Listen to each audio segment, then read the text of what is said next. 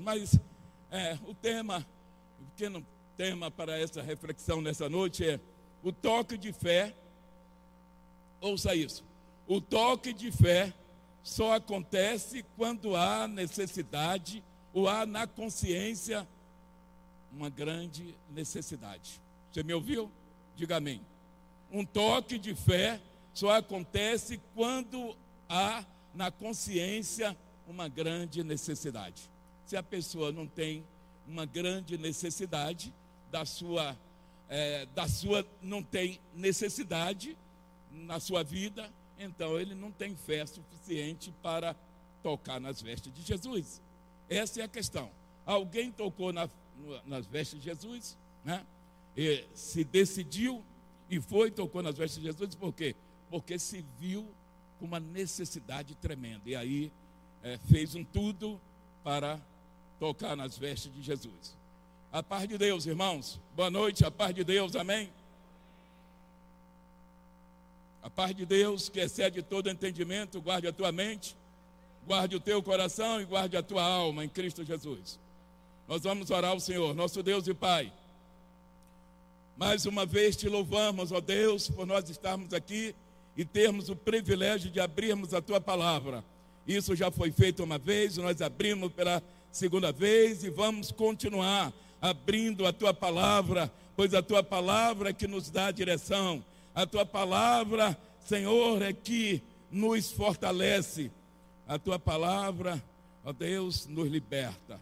Então, Pai, em o nome de Jesus, Fala a nós, usa-me Deus para falar ao teu servo e fala-nos, Pai, através da tua palavra, em o nome de Jesus. Ainda no livro de Marcos, nós lemos no capítulo 5, lemos até o versículo 20, do versículo 1 ao versículo 20. Agora vamos ler do, a partir do versículo 21. Marcos, capítulo 5, versículo 21. Sentado como você está, com esse coração rendido ao Senhor.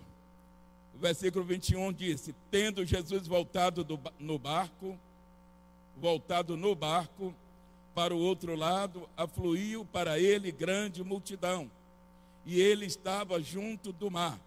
Eis que se chegou a ele um dos principais da sinagoga, chamado Jairo, e vendo, prostrou-se a seus pés e insistentemente lhe suplicou: minha filhinha está à morte. Vem, impõe as mãos sobre ela, para que seja salva e viverá. Que Jesus fez? Foi com ele. Grande multidão seguia, comprimindo. Aconteceu que certa mulher que havia 12 anos vinha sofrendo de uma hemorragia e muito padecer a mão de vários médicos, tendo despedido, despendido tudo quanto possuía, sem contudo nada aproveitar. Antes, pelo contrário, indo a pior. Tendo ouvido a fama de Jesus vindo por trás dele, por entre a multidão, tocou-lhe as vestes, porque dizia: Se eu apenas lhe tocar as vestes, ficarei curada. E logo se lhe estancou a hemorragia e sentiu no corpo estar curada do seu flagelo. Jesus, reconhecendo imediatamente que dele saíra poder, virando-se no meio da multidão, perguntou: Quem me tocou nas vestes? Responderam-lhe seus discípulos: Vês que a multidão te aperta e dizes: Quem me tocou? Ele, porém, olhava ao redor para ver quem fizera isto. Então a mulher, aterrorizada, tremendo, côncia do que nela se operara, veio, prostrou-se diante dele e declarou-lhe toda a verdade. E ele lhe disse: Filha, a tua fé te salvou. Vai-te em paz e fica livre do teu mal. Glórias a Deus. Vai-te em paz e fica livre do teu mal. Maravilha, né, irmãos? Coisa, como costuma dizer Bispo Rubio, fantástico, né? Quando você começa a pensar nos feitos de Jesus, o Senhor Jesus, por onde passava, ficava a marca porque ele libertava as pessoas, ele curava as pessoas, os cegos via, os coxos andavam e ele ia fazendo uma obra maravilhosa. E quando você começa a pensar nos feitos de Jesus, a sua mente começa a viajar, né? E não há como anotar tudo dentro de um esboço, pelo fato de que não há tempo suficiente para a exposição dos fatos, irmãos. Então você trabalha para que tenha o resumo dos fatos e que você seja objetivo na aplicação ou nas aplicações, né? No contexto, o pastor Luiz Carlos nos trouxe a, a leitura do versículo 1 ao versículo 20. Lemos que Jesus estava chegando, ou seja, ele fora expulso da terra dos Gadarenos, chegando de barco em Cafarnaum. E então você começa a perceber o contraste da vida. Esse é o contraste da vida, irmãos. Nós temos que ler a palavra de Deus, observar o que Jesus fez, o que ele faz, o que ele está fazendo e nós procurar trazer para nossas vidas. Aí você vê o contraste da vida. Enquanto uma multidão expulsa de um lado do mar, do outro lado, uma outra multidão já o recebe calorosamente. Assim é a vida. Assim é a vida, irmãos. Enquanto enquanto que muitos te rejeitam. Você conhece pessoas que são rejeitadas? Chegam pessoas para você dizendo: Eu fui rejeitada, ninguém me quer, ninguém. É, né? É aquela coisa. E às vezes você se sente assim também. Muitos te rejeitam, te condenam, te evitam. Jesus te abraça. Enquanto que muitos te rejeitam, te evitam, Jesus te abraça, irmãos. E Ele tem prazer em você, desde que você faça a vontade dEle. Isso quando você faz a vontade dEle. Ele te abraça e Ele te quer. Ele quer ter comunhão com você em todo o tempo. Você percebe que também ali uma multidão comprimiam a Jesus, mas apenas duas pessoas. Então, somente duas pessoas, irmãos. Jairo e a mulher hemorrágica se destacaram. Só essas duas pessoas se destacaram. E aqui fica uma observação: nem todos que comprimem a Jesus toca nele, irmãos. Esse é o grande problema. Às vezes você vê multidão, mas são poucos os que tocam em Jesus. Mas nessa noite você tem a liberdade para tocar no Senhor Jesus. Glórias a Deus. Você nessa noite não só tem a liberdade, mas você tem toda a chance, irmãos, porque Ele está nesse lugar. Ele está aqui. Glórias a Deus. Faça isso com fé. Em Provérbio, lá no livro de Provérbios, no capítulo 13, versículo 12, diz: A esperança demorada enfraquece o coração. Às vezes você está esperando muito tempo, orando muito tempo, e às vezes enfraquece. Não é bom que enfraqueça, mas a palavra já disse que a esperança demorada enfraquece o coração. Você percebe que a mulher hemorrágica buscou a cura durante 12 anos. Foi um tempo de busca e de esperança frustrada. Foram 12 anos de enfraquecimento constante. Foram 12 anos de sombras espessas na alma, irmãos. Foram 12 anos de noites mal dormidas. Foram muitas madrugadas com lágrimas que ela derramava ali, né? Lágrimas de sofrimento, sofrimento sem trégua. Irmão, sofrimento sem trégua.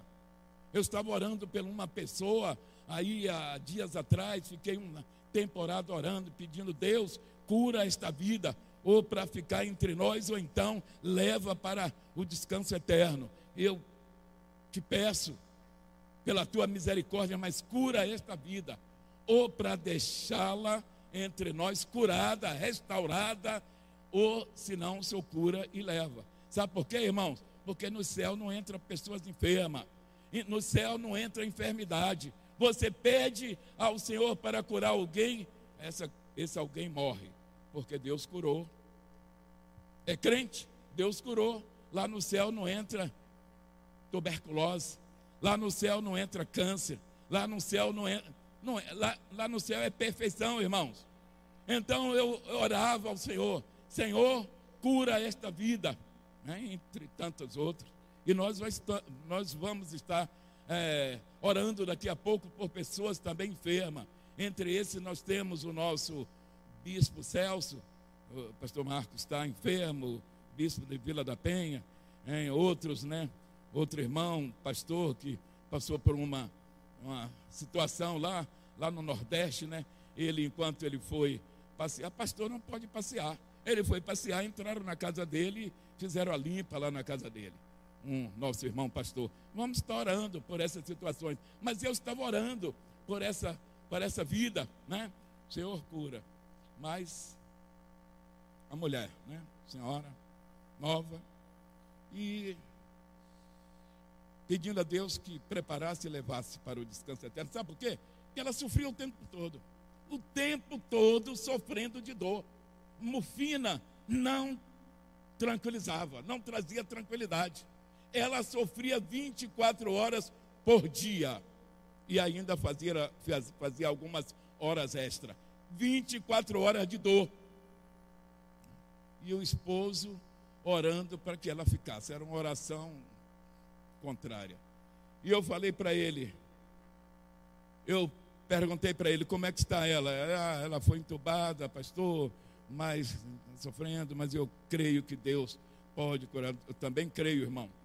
Mas assim, eu estou pedindo a Deus que Deus leve a sua esposa. Ah, pastor, mas eu estou orando para que ela fique curada. Primeiro, que ela não te pertence. Você está tá, tá me ouvindo, meu irmão? Ela não te pertence, ela é do Senhor. Não fique segurando aquilo que não é teu. Ela pertence ao Senhor. E eu estou orando para que o Senhor leve para o descanso eterno. Ah pastor, pois é, quero que o irmão entenda. Eu sei que é um sofrimento também para você, mas quem está sofrendo a dor é ela. É ela que está sofrendo 24 horas por dia a dor, meu irmão, não é você. Então eu sinto por você que você sofre muito. Você está sofrendo muito o sofrimento da tua esposa, mas a dor é nela, literalmente é ela que está sentindo. E no dia seguinte, Deus tinha levado ela para, para o descanso eterno. E a palavra de Deus vai dizer que o partir estar com Cristo é, é o quê? É incomparavelmente melhor. É incomparavelmente melhor. Chegou ainda há pouco um ali para conversar comigo. A mamãe dele foi para a glória há pouco tempo atrás. E eu falei, como é que está a sua vida? Ah, pastor, está assim, assado. Tua esposa, é, está assim. Teus filhos, não. Eu falei, só tem uma pessoa lá que está bem. E não está lá, está com o Senhor, a tua mãe, que partiu há poucos dias atrás, tá na, ela está no descanso eterno, essa está bem. Mas vocês aí precisam se consertar com Deus. Ainda há pouco, à tarde. Pois bem, mas aquela mulher sofreu o tempo todo ela estava sofrendo o tempo todo. Sofrimento terrível, né? Glórias a Deus, né? Ela ficou enfraquecida, sofrimento sem trégua. Talvez você esteja sofrendo há muito tempo, apesar de ter buscado a solução em todos os caminhos, mas eu te informo que Jesus está aqui. Jesus está nesse lugar, irmão. Seja determinado nesta noite. Aquela mulher foi determinada. Ela se deu conta do seu sofrimento e isso foi bom. O tema da reflexão é: o toque de fé só acontece quando há na consciência uma grande necessidade. E ela sabia que ela tinha aquela necessidade. Você tem uma grande necessidade? Você tem? Então Deus vai estar operando na sua vida nesta noite. Glórias a Deus. Você percebe que Jairo e a mulher hemorrágica, eles estavam no mesmo cenário. Como costuma se dizer, os dois estavam é, no olho do furacão. Eu acho que é assim que eles andam falando aí. Os dois estavam no olho do furacão. Estava mal. Talvez se fosse no cenário político, o Jairo teria vantagem. Ele era um líder, um, um, um líder da sinagoga, e ela era uma mulher anônima. Jairo era um líder religioso, a mulher estava excluída da comunidade religiosa devido ao seu sangramento contínuo ou ininterrupto. pelo cargo que o Jairo exercia, a leitura que se faz é que aquele camarada, aquele cabra, era um cabra rico. Ele era rico. Enquanto a mulher perdera todos os seus bens em vão, buscando a sua saúde. Irmãos, veja que tristeza. Jairo tivera a alegria de conviver 12 anos com a sua filhinha.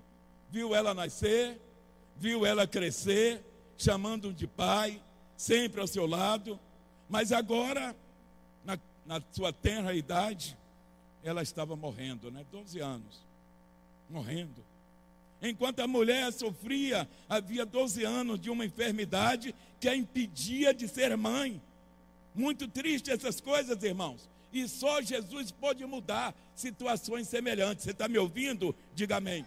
Só Jesus. Sabe por quê? Porque nós enfrentamos também situações semelhantes.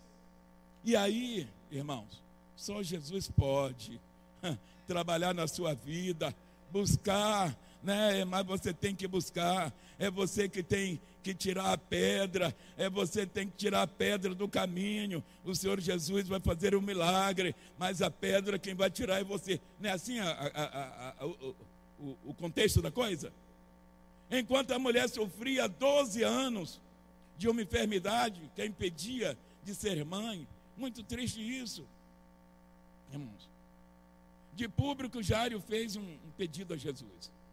Nós lemos, Jairo chegou, fez aquele pedido a Jesus e Jesus foi com ele. A mulher, apesar do seu anonimato, ela confessa de público que ela fora curada por Jesus. Maravilha. Volte à leitura capítulo 5. Volte à mesma leitura. Versículo 21. Versículo 21. Tendo Jesus voltado no barco para o outro lado, afluiu para ele grande multidão. Terminar daqui a pouco para nós nos ajoelharmos, passar algum momento, oração de joelho e depois estarmos orando ainda. Mas afluiu para ele grande multidão. E ele por sua vez, estava junto do mar. Eis que chegou a ele um dos principais da sinagoga, chamado Jairo, e vendo, prostrou-se aos seus pés. Insistentemente lhe suplicou: Minha filha está à morte. Vem, impõe as mãos sobre ela, para que ela seja salva e viverá. Jesus foi com ele. Só até aí, não prossiga na leitura. Nesse caso, irmãos, o que a mulher fez? O que a mulher fez, irmãos? A Bíblia disse que ela aproximou-se de Jesus por trás, quando ela seguia, que ela saiu para ir atender o Jairo, ela foi por trás entre a multidão, no anonimato, silenciosamente, e tocou nas suas vestes. Glórias a Deus. Glórias a Deus. Silenciosamente, no anonimato, sem alarido, sem muita coisa, mas ela tocou as vestes do Senhor Jesus. Glórias a Deus. Mas você nota que foi Jairo que pediu socorro primeiro. A questão é: Jairo pediu socorro primeiro, irmãos. Foi Jairo quem primeiro pediu a ambulância lá no hospital. Só tinha uma ambulância e foi Lázaro. Foi Lázaro. Foi Jairo. Depois dos 80 você vai ficar assim também, troca nome, tá bom? Isso acontece. Ah, Jairo foi que pediu a ambulância. Foi ele que pediu a ambulância primeiro. Né? Essa é a verdade. Afinal, foi ele. Ele estava na frente. Glórias a Deus. E aí, o que aconteceu? Aconteceu foi que ele pediu uma ambulância, a sua filhinha adolescente estava no CTI, estava morrendo. E se Jesus, e se o Senhor Jesus ignorasse a mulher em razão do notável Jairo, ninguém ia perceber. Simplesmente ninguém ia perceber. Ela estava no anonimato, ela estava por, quase por baixo das pessoas. Né? O Jairo o homem, o chefe lá da sinagoga, pediu, então ninguém ia perceber. A imprensa não ia noticiar, irmãos. Mas o que acontece é que quando tudo parece estar perdido, ainda há uma baita saída com Cristo, irmãos. Fala aí para seu irmão, quando tudo parece estar perdido, há uma baita saída com Cristo. Você sabe o que é uma baita saída? É uma enorme saída com Jesus. Aleluia. Uma baita saída com Cristo. Busca a saída desse problema no Senhor, meu irmão. E Deus vai te mostrar a saída. Amém? Quando nós tocamos com fé as vestes de Jesus, podemos ter a certeza da cura, meu irmão. Jesus pode te curar nessa noite.